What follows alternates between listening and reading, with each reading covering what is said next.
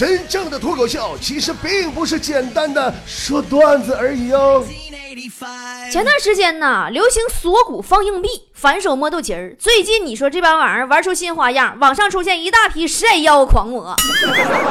什么叫晒腰狂魔？狂晒自己小蛮腰，这家给我气的。你知道？你说我没有啊？我这真没有。那家一夜之间 A 四腰爆火呀！啥叫 A 四腰啊？就是比 A 四纸还要窄的小蛮腰。括弧 A 四纸是竖着的，不是横着的。已经网上把它定为作为女神的新标准了，逼得我都减肥了，还没成功，一斤也没掉。这家给我饿的狼哇的一天。最近听说沈阳一个艺考的小女孩啊，为了保持 A 四腰，每次吃完饭就用手抠嗓子眼儿，把吃的再吐出来，也是没谁了。你这老妹儿，你这是减肥呀，还是怀孕了？这也就是你呀！这要换成坨坨那样式儿吃货，吃进去东西还想吐出来，拉他都舍不得拉出来。那天我合计，我回家我也找张 A 四纸试试呗。事实证明，我想多了。要不说世上只有妈妈好吗？后来还是俺家我妈安慰我，跟我说：“老姑娘啊，别上火啊。虽然咱没有 A 四腰，可咱有 A 四脸呢。再不济，咱还有 A 四腿呢。”你要是非得比量你那个腰，实在不行，你拿妈看过的《南方周末报》试试啊！我跟你们说，我这绝对是亲妈。你这家一会儿肚脐眼，一会儿水蛇腰的，你天天的，你是不是过两天还得比比脚后跟呢？我就纳了闷了，啥时候咱们能比比卸妆呢？看谁卸完妆以后最吓人。其实啊，大家自娱自乐，想那么多花样，在网络上传播。无非就是想在工作之余有个事儿干，缓解缓解压力。前段时间不还流行一个舞蹈叫减压舞吗？压力每个人都有，什么学习不好，担心自己考不上大学有压力呀；毕业了找不着工作有压力呀；找着工作找不着对象有压力呀；找对象没钱买房全压力。那么今天脱口秀的内容呢，咱们就来聊一聊生活中那些大大小小的压力。一提到这个压力呀，最近坨坨压力挺大的。这姑娘就因为找不着对象，愁完了。咱说，去来说，坨坨也二十六七了，能不着急吗？能没压力吗？后来呀，坨坨他爸通过亲戚朋友啥的，就给坨坨介绍了个对象，俩人慢慢就处上了。那男的啊，第一次请坨坨吃饭，这俩人合计就玩把浪漫，吃的烛光晚餐。没等吃完呢，坨坨那可嗲气了，使劲浑身的这个浪数啊。那家给他浪的，跟男朋友说：“亲爱的，你闭上眼睛，我要给你一个惊喜。”她男朋友一听老高兴了，立马就闭上眼睛了。然后啊，你就等吧。十分钟过去了，坨坨也没让他睁眼睛，就没动静了。后来这小子实在等不及了，偷摸个儿把眼睛睁开了。就看见那满桌子饭菜被一扫而空啊！坐在他对面的坨坨打了个饱嗝，说：“呃，亲爱的，惊喜不？给人当时都干急眼了。说大姐，你把饭菜吃了也就算了，涮茶杯那水你也喝了啊？这我要是再晚睁开会儿眼睛的话，你是不是还得把那烛光晚餐的蜡给嚼了啊？后来这顿饭就成他俩最后的晚餐了吗？”不对，确切说应该是坨坨一个人的晚餐。我个人觉得吧，自从物价飞涨以后，我觉得相亲挺适合坨坨的。不为别的，你就为了能蹭顿饭吃，对不对？你管他啥条件呢？对方啊，反正到饭店你就开灶呗，能捞一顿是一顿呢。但坨坨自从上次烛光晚餐被打击以后，彻底自暴自弃了，天天窝在家里边不出门啊。跟谁都不说话呀！我怕这孩子是不是因为压力太大，他憋出病来？曾经一度我都想送给他一只小狗陪陪他，后来转念一合计，还是算了。就他那个死出，我怕他再把狗给我炖了吃了。前段时间我养条狗，养了只二哈，那个二哈，那天起阳子上我家来，一进屋就把鞋脱了。当时俺家那狗啊，正趴地上睡觉呢，就在强子脱鞋那一瞬间。我家那狗一激灵就蹦起来了，吭哧吭哧打俩喷嚏，挠一声就逃窜到卧室里去了。从那以后，每次强子再来我家，我家那二哈都会虎视眈眈盯着他那双脚，不让他脱鞋。他稍有想脱鞋的迹象，俺家二哈指定咬他。真的，强子都不是姐说你，你下次出门之前能不能洗洗脚？你那脚都赶上毒气弹了，你说你把俺家狗都呛出鼻炎了，医药费姐还没跟你算呢。其实强子压力也挺大，也找不着对象。你说俺这工作室不咋的，风水不好是咋回事？必须得搬家了，这都找不着对象，怎么回事呢？这咋把哪棵桃树给挖了？集体不犯桃花。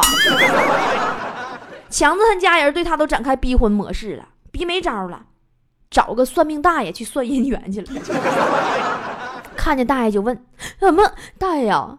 你说我怎么能找到一个女神呢？”大爷顺手指着路边的一个宝马车的轮胎，强子立马明白了，说：“哎呦，大爷呀，你这是想让我给人家女神当备胎呀？”大爷都急眼了，说：“小兔崽子，我让你滚犊子，你听不明白吗？”强子照一愣。说那什么大爷，你这脾气可不好啊！你这上门就是顾客，我照顾你生意，你怎么让我滚犊子呢？大爷悠然地捋了捋胡须，冷笑一声说：“这位顾客，你刚进来的时候我就算到你身上一分钱都没带，麻烦你还是照顾别人家生意去吧。”哎哎哎，嘚瑟吧，遇着高人了吧？这回。最近强哥找到一个缓解压力的好办法，我也是刚听说。我这段时间不老出门吗？咱工作室啊来了个外地的导演，谈合作的事儿。我不在家，强子接待的。先是请人吃的饭，吃完饭呢，导演就问强子说：“老弟，你们这儿哪里有女人比较多的地方？咱们去放松放松，缓解缓解压力。” 强子一听，当时就明步了。心里话，这不愧是导演呐，劳逸结合，一看那就是干大事的人呐。于是乎，强子就把导演领到了广场，和大妈们一块跳起了广场舞。你是我的小呀嘛小苹果，怀疑你强子脑瓜是不是让人门挤过？通过那么点智商都让门给挤出去了，是不是？不能动动脑吗？听说过啥叫大保健吗？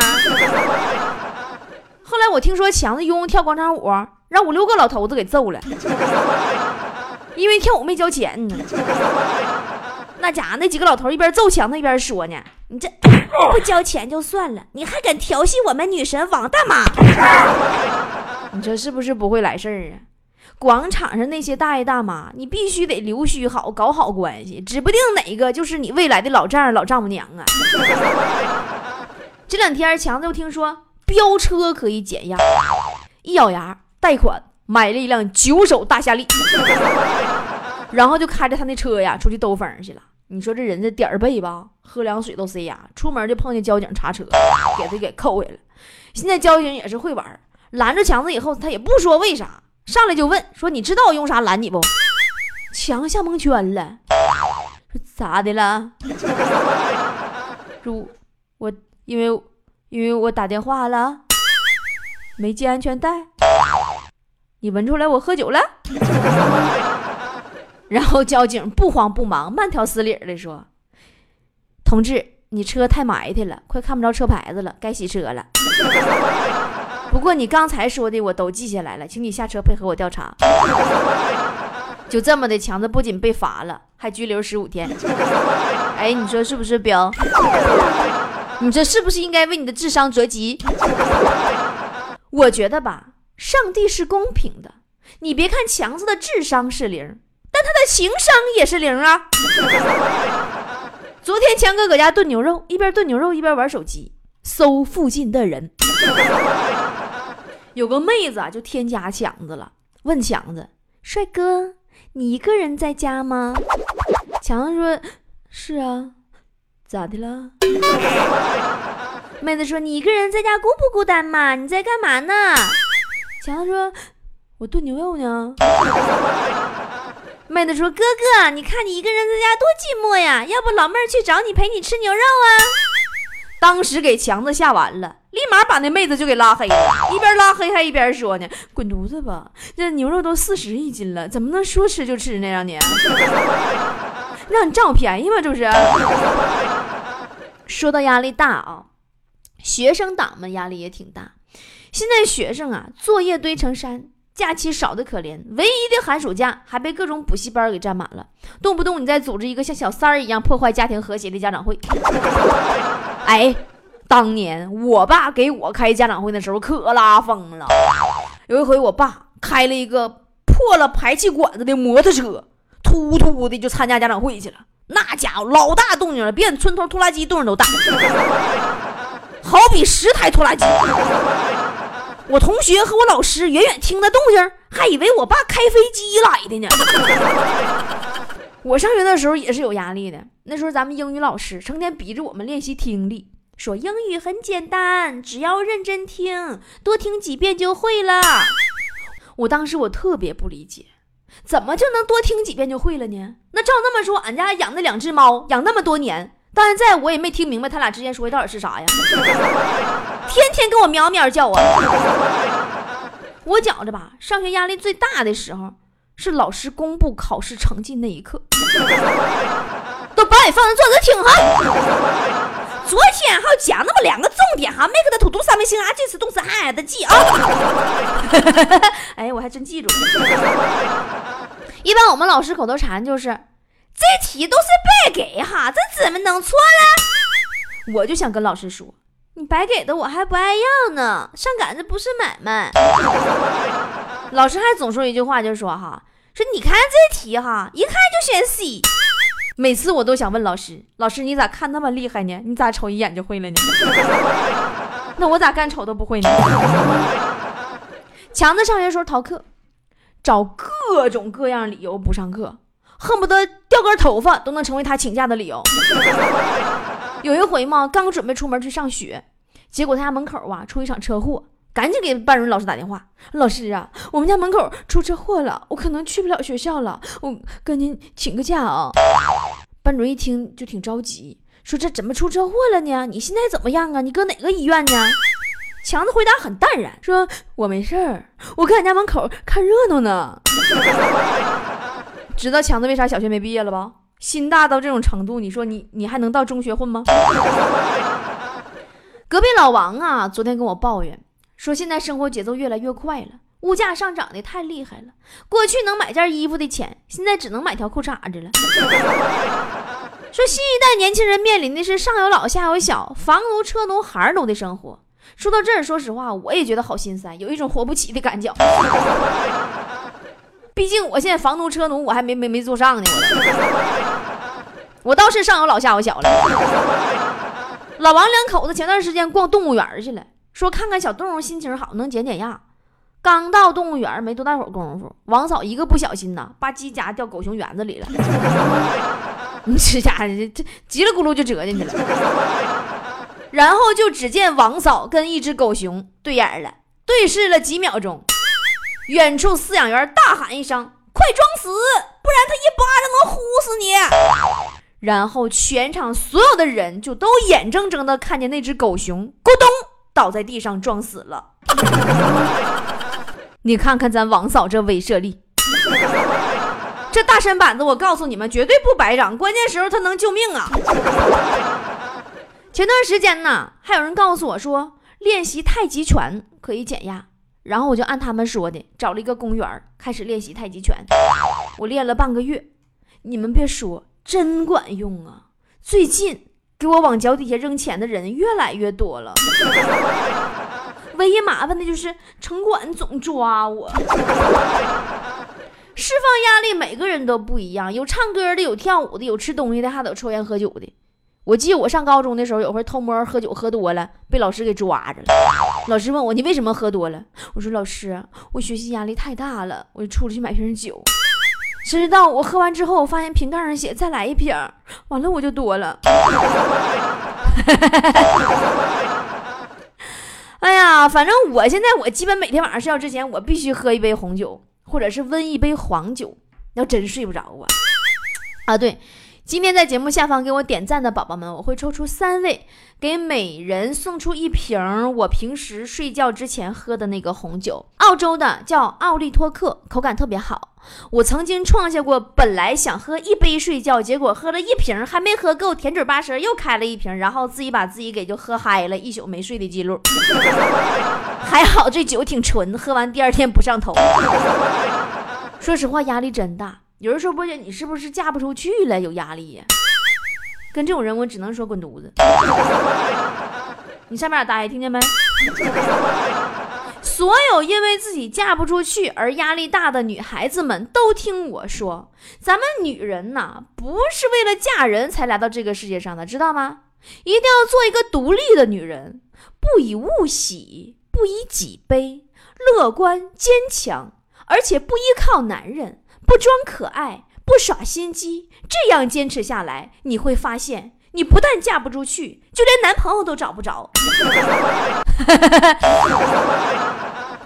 我总结呀，我的压力呢，主要来源于三点：一个是责任，一个是承诺，一个是害怕辜负别人对我的期待。今天这期节目是我提前录好的，此时此刻呢，我应该是在手术台上呢。压力这个玩意儿啊。最终是会转换成实实在在的病变的。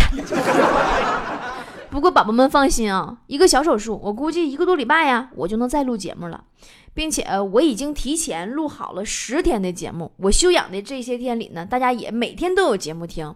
好多人都问我说：“波姐，你怎么不天天更新了呢？”其实不是的，我们是从元旦开始调整了更新的方式，喜马拉雅每周更新三次。其余的节目都在我的个人微信公众账号上，每天都有更新，大家可以关注我的微信公众号 “b o b o 脱口秀”。最近全新改版了，内容特别全，而且最近微信也改版了，你可以在微信里听节目，呃，可以暂停，还不耽误你关闭窗口聊其他的。那么接下来呢，我就跟大家聊一聊我这一年的压力吧。节目也做差不多了，嗯，这段呢给其他的传统台也是掐了不播的，这段只有咱们自己家人能听得到。其实呢。我是一个特别居家的巨蟹座，我从上电台上班的第一天开始，我就没想过我要出名咋咋地啥的。后来呀，之所以把节目做的大家伙都说挺好，那是因为我这人有个毛病，我每次面对话筒的时候，我都感觉在话筒那一头有好多人都在那等着听，他们等着我给他带来快乐和惊喜，我就觉着那么多人都等着听呢，你说我要做不好可咋整啊？我就不好意思糊弄。完了吧，就一天不糊弄，两天不糊弄，完就这样式的了。今年呢，我接了好几档的视频节目，有网络的，有传统台的，有卫视的。大家现在看已经试播的，开开始播的有南跟南方周末合作的那个波波开播，原来叫波霸来了，不让叫嘛，说太黄了。比较了解我的呀，你能看出来有点不对劲儿，就我这么爱笑一个人，全程我都板着个脸，说波姐你咋的了？我吧，咋的了呢？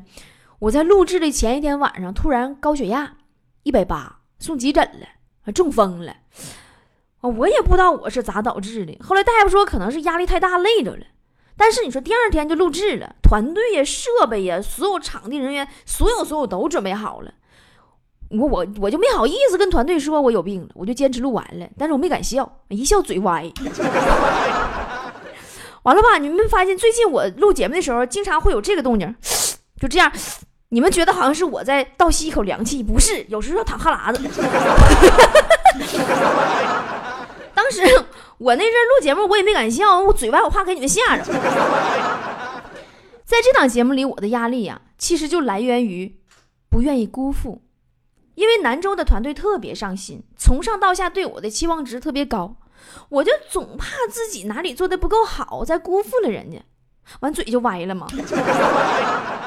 去年呢，也是因为压力大，六月份走校园巡演，回来七月份就诊断重度抑郁症加焦虑症了，在丹东那回还上医院了。丹东咱们丹东团都记着是吧？完事儿说去吃烤蚬子，啥也没吃上啊。哎呀，七月份就焦虑症、抑郁症了，你家就给我整精神病院去治去了，你家老吓人。进去啊，七拐八拐的，左个门右个门的，进一道门锁一道门呐，我都怕搁里边给我关里边迷路的出不来。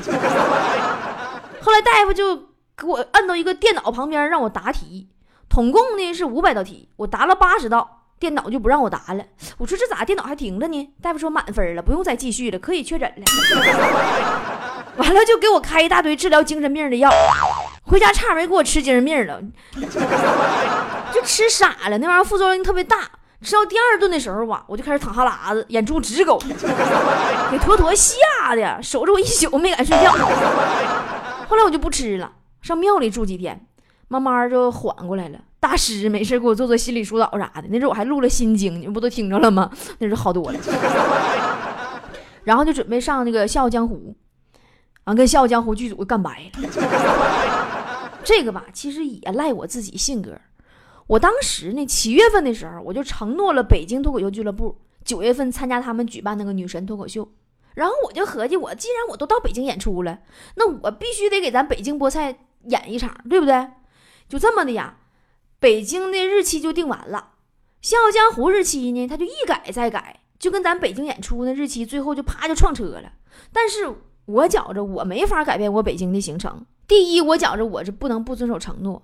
咱说我，我说我这边我沈阳要演出，人北京脱口秀俱乐部啪啪就到沈阳来了。完人家北京要演出，完我说不行，我不去了。答应完好好的，完我这这秃噜反账，那成啥事儿了？第二是我不能让咱北京的菠菜们失望。说好了去吧，又不去了，那是啥心情啊？对不？然后呢？笑傲江湖就觉着说，你以为你是谁呀？你演的好你就了不起，你就牛逼呀？完就这么一拍两散了。然后我就开 YY 直播，我呀一上 YY 那环境我就老难受了，我老不得劲儿了，浑身我都难受啊。那我必须得上。说实话，上 YY 就是为了挣钱，没别的目的。有好多人都问我说：“波姐，你上 YY 你后悔不？”我不后悔，因为我现在看见兄弟姐妹们每个月都能收入更多，我就特别开心。咱说，人家撇家舍业跟着我干，我就有责任让他们挣更多的钱，过更好的人生，对吧？强子和坨坨这些年成长特别大，不光是经济收入上的，还有做人上的历练，人生观和价值观的改变。我看见他们赚钱了，我比我自己赚钱还高兴呢。有时候吧，钱儿这个玩意儿，它跟幸福、跟开心毛关系都没有。一个人呐，当你经历了很多以后。你会发现，你更想追求一些形而上的东西。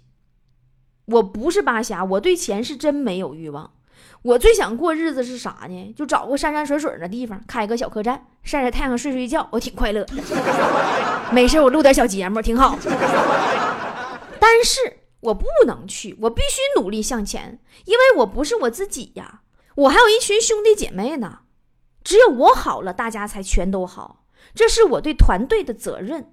今年呢，我会上很多的视频节目，更要保证音频节目的高质量的日播。高质量播出是对听众的责任，保证日播是对每一家买我节目的传统广播电台的责任。你说要咋整？人钱都收了，你不给人节目，你不得退钱吗？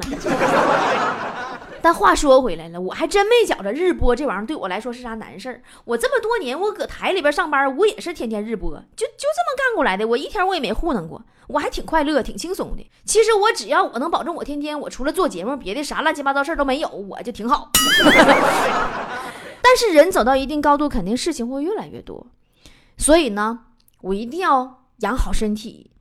这次手术过后，我也要调整好心态。精力充沛的去面对崭新的一年，我也想好了，既然我性格就这样了，我就担起我的责任，信守承诺，不辜负每一个爱我的人对我的期望就好了。因为只有做到这样了，我才快乐呀，我幸福指数在这儿呀。去年的四月一号啊，我在收到了几万条要我开通会员的微信后台留言以后，我开通了波波有理会员的特权通道。我的妈，开完我就后悔了。我这这，我就寻思啊，我这可咋整啊？我都收了人钱了，我得给人点啥呢？我没啥好给人家的呀。你说我整不好了，我对不起大伙对我一片信任，我不能辜负大家对我期待呀。从那天起，我就掉坑里了。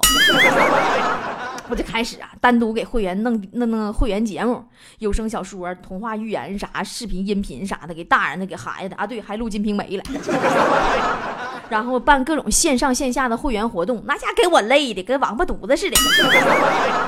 会员通道开通第三天，我耳朵就听不着了，我上火愁的。然后就发现各种技术就跟不上了，开始找技术团队。一年时间呐，你哎，你说我执着不？我和我们的技术团队现在都已经研发出一个 APP 了，到现在内测都三个月了，马上苹果商店就要上线了。你这这还整大着呢？大家感兴趣的可以到咱们微信公众号选项栏里边找到我的 APP 这一项，然后直接进去下载就行了。哎，特别好啊！但是啊，经历了整整一年的时间，我才发现，其实爱我的人他来支持我，并不想要我做这些。原来你们只想要我过得更轻松，让我更加没有后顾之忧的好好的做节目就可以了。这一年，我发现了，其实会员就是一个粉丝变朋友的过程。这一年的时间里，我跟我的每一位会员都成为了好朋友。有的呢是时常见见面吃吃饭，有的呢未曾谋面，偶尔微信聊聊天儿。我很享受这个粉丝变朋友的过程，所以新的一年里我会带给我的朋友这些：第一，做我的微信密友，但麻烦帮我保密我的私人微信号，要不一天的好几千人给我发好友请求，真迷糊，手机卡死机呀。第二呢，每个月办一次 party 吧，你想主题，妥妥张罗。我负责全程玩。第三呢，我的视频直播间是需要密码进入的，当然只有会员有密码，不需要理由。你是会员，你牛逼，行不？第四，我的脱口秀节目喜马拉雅每周三次更新，而会员区里是每天都有更新一期的。花了钱嘛，还提前听呢，当然要有福利喽。第五呢，就是。微店里所有的商品你都有折扣，线下所有商演你都有优惠，非商业性演出你都坐前几排，怎么样？够意思不？第六就是我还有一个实名登记的会员交友群，大家都知道嘛，他他群可以进来一起玩。以上这几条承诺对我来说就是没有压力，能很轻松就做得到的。有句话说得好，什么是承诺呀？承诺就是圆上当年你吹过的牛逼。所有你吹过的牛逼都会成为响亮的耳光，要么扇在自己脸上，要么扇在瞧不起自己的人的脸上。所以说，既然咱都是朋友了，我也就不跟你们吹啥牛逼了。想圆上还挺累挺的，咱们就好好做朋友吧，行不行？没事玩玩闹闹的，当一家人聊聊天聚聚会挺好。你也不用给我提啥要求这那的，我跟你说，你提了，我真拼命去满足你呀。完了我就有病啊！你说到时候哪多哪少是不是？可以直接到我的微信公众号 b o b o 脱口秀里找到我的微店一栏进去直接购买。提前说好了，非诚勿扰，闲人免进。一年会费是二百六，去年的老会员呢得到五一才到期呢，不用着急续费啊，到时候你们还是去年的价，永远不涨价啊。在过去的一年里呀，我用经营微店赚的钱帮助了一些人，有云南上不起学的孩子们。有身患重症的，呃，有为青年、无家可归的孤寡老人、流离失所的求助少女，以及很多需要帮助的人。接下来的日子里呢，我会继续。但你别指望我帮一个人，我就发一篇文章昭告天下，说：“哎呀，我们菠菜家族又做件好事儿啊！”咱不扯那个没有用的。满世界吆喝做慈善的人太多了，现在呀，不差咱这一伙，咱实得会的，行不行？咱该帮帮，完事咱别吱声，咱该干啥干啥就完事儿。咱还是说回微店啊。你进去了以后，你会发现我这里边卖的呀，都是我平时自己用的东西，并且我是体验特别好，特别喜欢拿出来分享给你的。我呢也不是厂家，我是替你们试用的一个活体，对吧？小白鼠，我没有进货的压力，也没有赚多赚少的压力，更没有道德的压力。你也别误会说波姐这是个公益店，我这就是买货卖货。你也别觉着我这是个慈善店，虽然。我会用它来帮这个帮那个，可以直接在微信公众号里回复“微店”进来坐坐。如果想跟我一起做慈善，在下边对话框回复“慈善”，你就可以收到很多现在正在进行的我们的项目。说了这么多呀，我猜这个时候我手术应该是做完了，希望呢我能快点醒过来。我这辈子啊。不怕疼，不怕苦，不怕难，我就怕打麻药以后啥也不知道，就是特别恐怖，我就总害怕自己醒不过来。大夫说这也是焦虑症的一个表现。嗯，我估计此时我也应该能醒过来了吧？那好吧，今天节目最后，我就祝自己健康平安。哎呀，人活在世啊，谁还没点压力呢？不光活人，死人都有压力呢。他还可能担心被盗墓呢，对不对？只要压不死，咱就好好活着。我很喜欢那大草原，北京城里我看不见。我很喜欢那骑着马儿跑，我不喜欢挤大公交。我有一个可爱的干妈妈。她在草原上养了很多马，她的歌声高亢又嘹亮，越过长城到天安门广场。我很喜欢那大草原，北京城里我看不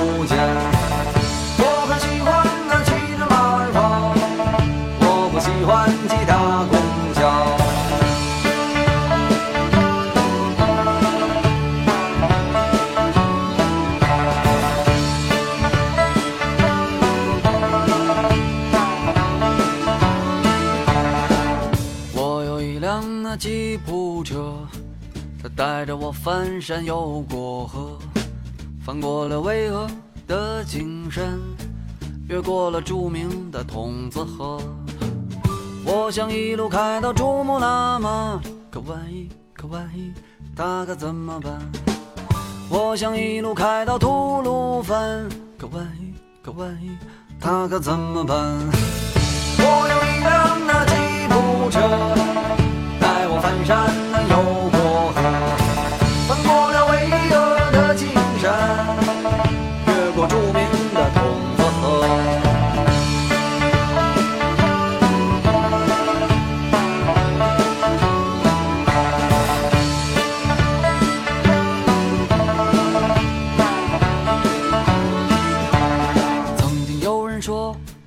间没有钱，他也曾说过有了钱却没时间。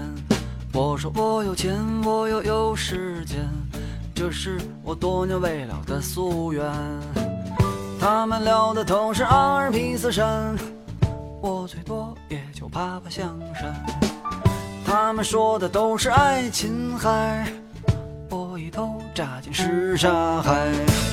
他有时间，他没有钱，